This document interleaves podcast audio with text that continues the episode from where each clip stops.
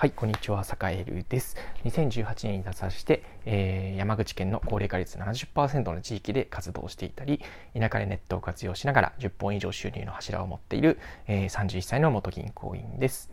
さて今日は、えー、ピンチとチャンスに気づいてギアを2段上げようという話をしようと思います。えー、皆さん、ピンチとチャンス、えー、気づいてますか？はい、気づいてますか？ってめっちゃ偉そうに言いましたけどね。あの、すいません。えー、っと、チャンスに気づくって皆さんなんとなく分かりますか、えーと、結構ねあのチャンスって目の前に結構いろいろ転がってですねそれこそちょっとしたお仕事につながるとか、えー、なんだろう自分がなんだろう面白いと思ってたことが、えー、できるとか例えばねなんだろう空き家の DIY やってみたいみたいなことって思ったら実はなんか SNS 上になんかそれやってる人が身近にいてちょっと参加させてもらえるかもみたいなことも実はチャンスかもしれないと。なんだけど結構ね多くの人がそもそもチャンスに気づかないんじゃないか問題っていうのに最近ねあの酒井は実は気づきました気づきましたこれは気づきましたえ、え、どういうことかっていうと例えば、えっと、酒井はね、えっと、そうオンラインサロンにいくつか入ってるんですよね。えっと、それこそ7、8個、うん、場合によっては10個ぐらいかな、10個ぐらい入ってるかもしれないですね。オンラインサロン入ってたりするんですけど、オンラインサロンって実はね、チャンスめっちゃ転がってるんですよ。で、そこからお仕事になるみたいなことがめちゃくちゃあって、例えば、えっと、坂井の例で言うと、えっと、ライブ配信と動画を学べる、えっと、柔らかいライブ配信ラボ、やわらぼっていうオンラインサロンに入ってるんですけどね。うん。そこで本当に、えっと、結構な額のお金を、えっと、実は今稼い、稼がせてもらっていて、それってのは結構ね、そのオンラインサロン上に結構なチャンス、えー、稼ぐチャンスだったり、それこそお客さんとやり取り、なんだろう、させてもらえるチャンスであったりだとか、実績を積むチャンスみたいなのが結構ね、転がってるんですよ。うん。転がってて、あ、これめっちゃチャンスなんだみたいなのってね、すごいね、あの、めっちゃあるんですよ。めっちゃあるんだけど、実はね、あの、なんかそういうチャンスにこう、手を挙げてやりますって言ったりだとか、うん。なんか最初はそれこそお金だったり仕事にならなかったとしても、これゆくゆく結構いい人脈になるんじゃないとか、いい、なんだろう、自分にとっていい技術だったりこう手に職がつくことになるんじゃないみたいなことっていうのが結構ね転がってるんだけどみんなねめちゃめちゃスルーするんですよね。うん、めちゃめちゃスルーしてななんでこんなすごいことがいろいろなんだろうオンラインサロン上で起きているのにみんなスルーするんだろうみたいなことを今まで思ってたんですけどこれはねあのチャンスにそもそも気づいてないっていうことがまあ問題なんだろうなってことに、えー、最近気づきました。うん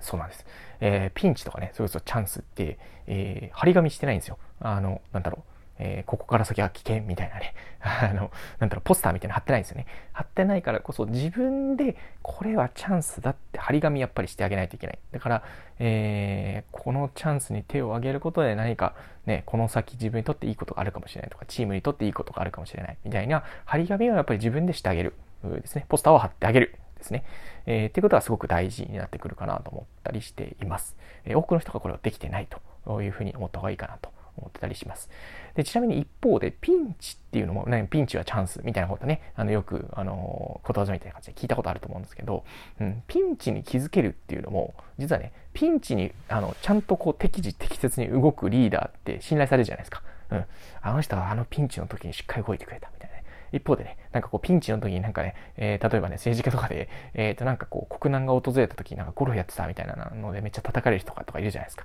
ね、ピンチの時になんかね、ボケーっとしてる人って、なんかね、もうね、あの、要は、チャンスを逃してることに等しいんですよ。うん。ね、イメージわかりますかね。うん。だからピンチをピンチと認識できるってこともめちゃくちゃ大事であって、えー、そういう時にこそやっぱりギアを上げられる人ってっていうのが、まあ、きね、あのピンチとかチャンスっていう時ってやっぱりギアを上げるじゃないですか普段よりね。あのめちゃめちゃなんだろう。あの普段普段もまあもちろん頑張るんだけどやっぱりそういう時こそ何ていうかこう腕をまく腕まくりをしてよっしゃやったるぞということでなんだろう。それこそちょっとね休日戦場で働いたりだとか、えー、なんかねうん、夜もちょっと遅くまで、えー、頑張ってみたりとか、えー、最高のクオリティを出すぞっていうことでいつもより何倍もちょっと集中して働いてみたりだとかっていうことがねあのできると、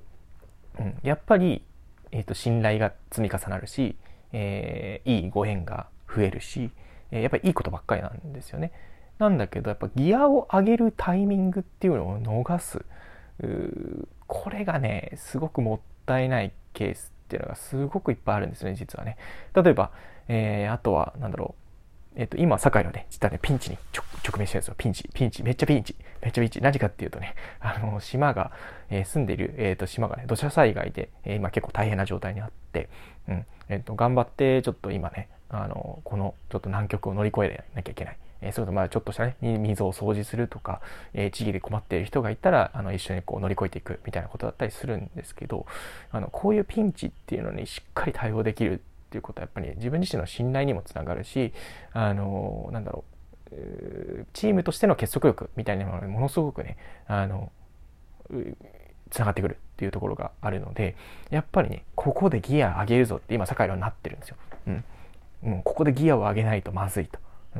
これはねめっちゃピンチ。うん、だからこそえー、っとまあねピンチっていう張り紙が自分自身でできているからギアを2段上げられているっていう感じなんですけど、要はね、これ気づけないと、要はね、朝、なんだろう、うん、今日休みだからってぼーっとね、あの、ね、あの、朝、えー、例えばなんかね、11時くらいまで寝てて、おはようございますって朝行ったらもうね、集落の人たちみんな片付け終わってたとかね、うん、ちょっとそんな感じだとね、あの、なんだ、なんじゃあいつはってなるしね、うん、それと一緒ですよね、えー、っと、いろいろ。うんえー、それこそなんだろう今ピンチだからそれこそ世界では、えっと、ピンチだったりチャンスが訪れたらちょっとねあのちょっとマッチョあのちょっとマッチョな話なんですけど、えー、とちょっとあんまりこう休日とか夜とか関係なくこうゴリゴリ働くっていうことを決めてたていたりします。えー、ちょっとマッチョの話ごめんなさいね。うん、なんですけどやっぱりあのここぞという時にはフルパワー出さなきゃいけない。でフルパワー出すことで乗り越えられる局面を乗り越えるとやっぱりでかいものが身に、えー、と手に入るよってことはあったりします。